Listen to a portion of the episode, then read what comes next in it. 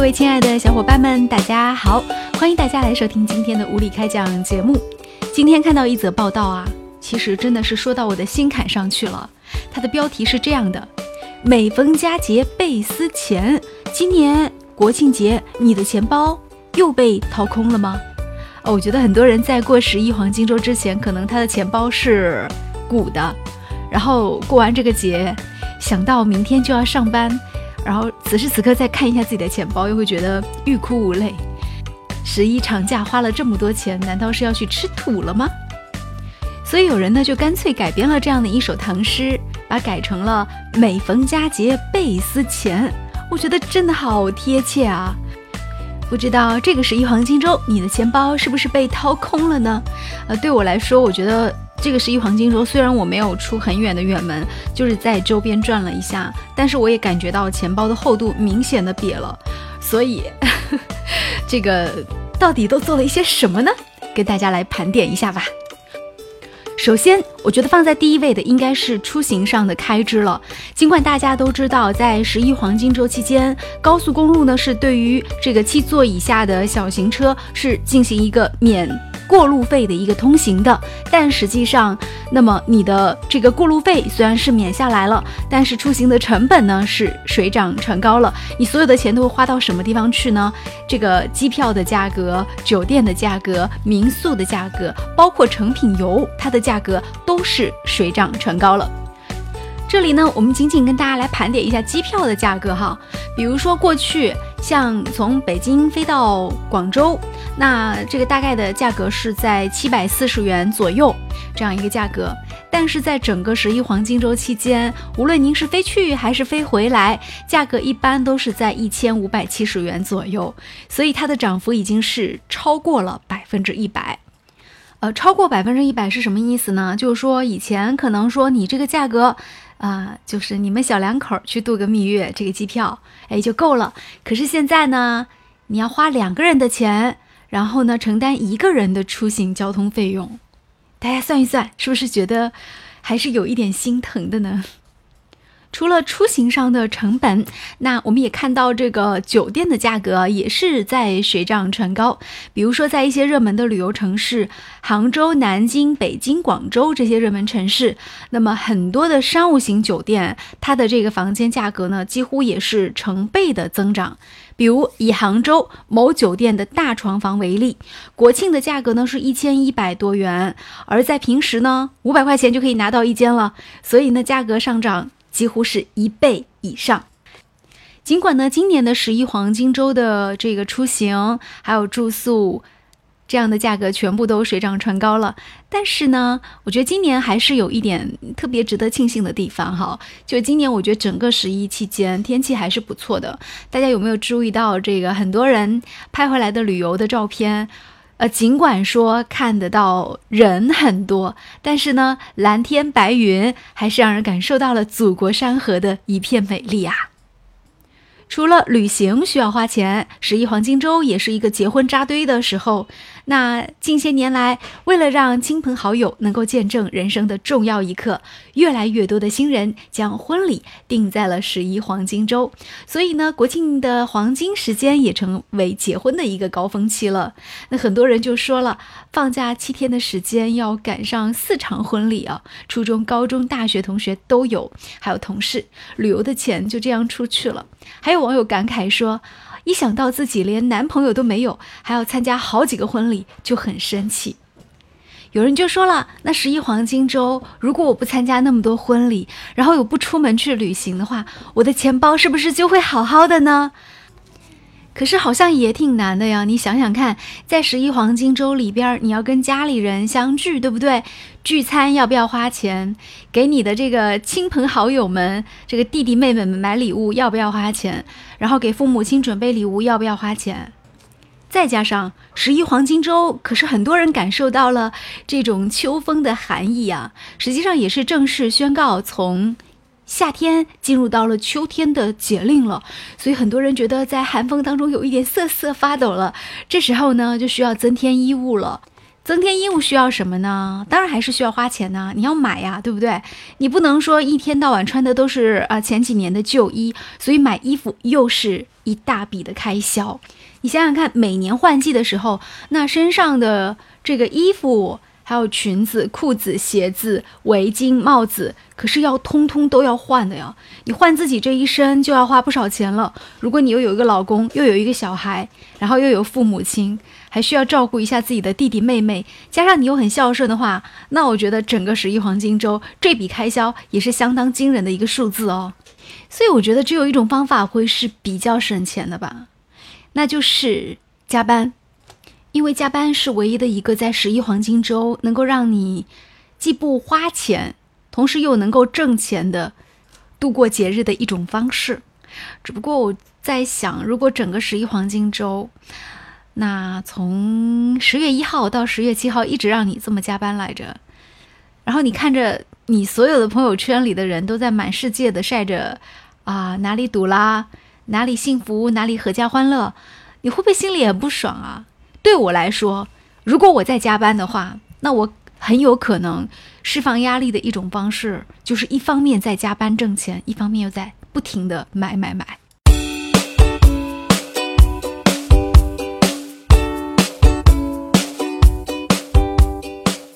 那么今年的十一黄金周，咱们中国人到底花了多少钱呢？那么根据中国旅游研究院的一个测算，在十一当天，全国接待的旅游人数是一点二二亿人次，仅仅是国内游客哦，同比增长了百分之七点五四，实现国内旅游收入是。一千零三十亿元，同比增长了百分之七点九，这比一九九九年整个国庆黄金周的数字还要高，所以难怪有人说十几年时间过去了，那么中国人在旅游上的花费是越来越高，看起来也是越来越舍得了。那。到底这样的花销值不值得呢？我今天看到人民日报就是在他的微博上推出了一个讨论，就是讨论这个花销值不值得的问题。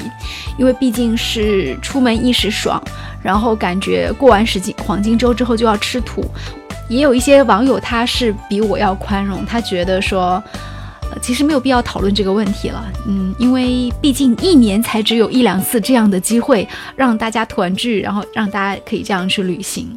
哦，关于十一黄金周的假期，你觉得你会不会这个花了不少钱，然后感觉过完假期要吃土了呢？呃，下面我们来请五月小龙啊来发表一下自己的观点，也可以来吐吐槽、发发牢骚。呃，十一长假逐渐已经到了尾声，啊，很多人呢在吃土和看人家吃土之间呢已经徘徊过一段时间了。然后呢，关于花那么多钱去旅游。到底是享受还是受罪等等话题啊，很多人在在议论。实际上呢，嗯，说到这个话题呢，让我联想到呢，首先是，嗯，大概十年以前的所谓的中国的电影票房市场吧。那个时候呢，由于电影院线比较少，是吧？嗯，每一个城市里面的电影院呢都不多，然后排片量也也不多，所以呢，我们最大的印象就是啊，那个时候的电影虽然很好看，但是呢，电影票太贵了，普遍的，就是说那个时候记不记得《阿凡达》？《阿凡达》上映的时候。票价已经被炒到了一百，有的是两百多的啊！所谓的三 D 电影，放到今天来你再去看的话，可能觉得不可思议啊！你再好的三 D 电影，你有可能在那个各大那个 APP 上面可以买到二十三十的票价，可是那个时候呢，就这么一个情况，任何一个电影的话呢，你没有五十多块钱、六十多块钱你是买不到的。我们当时呢也在讨论这个问题啊，就是说花这么大一个代价，因为我们说那个时候工资更低，那个时候工资可能两三千块钱啊，而一场电影呢就要用去我们一两百。啊，这还是一个人的电影票，而两个人的话呢，是吧？我们所有的公司能够看几场电影呢？而围绕这个问题呢，大家也纷纷讨论。但是呢，随着后来慢慢的是吧，电影院线的普及，以及我们国产电影越来越多，现在我们可以说啊，真正的来讲，电影已经从所谓的一个神坛上面走下来了啊，走进了我们的一个千家万户啊，几十块钱是不是啊？去欣赏一下电影，吐吐槽，然后点点赞。这个情况啊，就跟我们现在来讨论的旅游实际上一个情况。我们呢？在很多黄金周里面，由于我们现在的很多景点不完善，并且呢很多资源也不平均。我今年呢去那个贵州的比较多，是吧？就是说因为城市的一个景点了，已经逐渐去的很少了，然后贵州的去的多。可是呢，如果我们大家去过贵州或者云南那边旅游的话，你会发现那边的交通环境和整个旅游的一个都不是很好，是吧？我们要需要付出很大的成本，都在来回的那个成本上面。你机票也好啊，是吧？车票也好，以及呢不规范的一些门票啊，动辄三百、四百的一个门票啊，这也是一个人的，爬个山也要三百，然后呢，呃，随随便便走个草原呢，也要两两三百，就这个情况啊。所有的这些东西，我们说中国的每一片国土是不是啊，都不是个人的，那都是国家的啊。你占那一片地，你凭什么收门票就能够收三四百呢？就说目前为止啊，整个旅游啊，还是处于跟前几年那个电影票房市场一样，是很不规范的。那么这就导致了我们出去玩看到的风景是开心的，可是摸到自己的钱包的时候是痛苦的，因为这个收入和成本实在太不成正比了。现在无论是哪一个城市里面，你对应的相关的一个工资收入的话，我们不可能把旅游当成积攒了一年的成本，然后去挥霍几天。那么我们后面还干嘛呢？我们是用旅游来放松的，不是用旅游来还债的，是吧？我们借那么多债，然后干什么呢？还没有还清，然后下一年的十一又来了，我还得去游。那么照这样下去的话，反反复复的旋转和累积下来的话，那么我永远就变成了为了旅游去做事，而不是做事很累去旅游。如果黄金周或者说国内的旅游最后达到这么一个情况的话，那么绝对是一个会遭人唾弃的一个选择。当你把相关的所有的一个这个差不多一个景点你去游游过一圈的话，你基本上不愿意去第二次了。当然了，现在我们很多旅游景点的人也是打着反正宰你一次是一次，是吧？想着你就不会来第二次这种方式啊，用尽一切的方式就是刮羊毛。但是如果长此这样下去的话，这个旅游市场永远不会健全下去。所以说呢。我相信，就是说以后的情况啊，旅游市场应该会跟电影市场一样，逐渐要接轨。就是说，很多比较普遍的管理情况应该一视同仁的普遍下去。景区你不要再分什么几星级几星级，完全的这个星级之间就非常的混乱，是吧？你定了多少星级的话，你的门票票价就必须捆绑到相定的一个星级。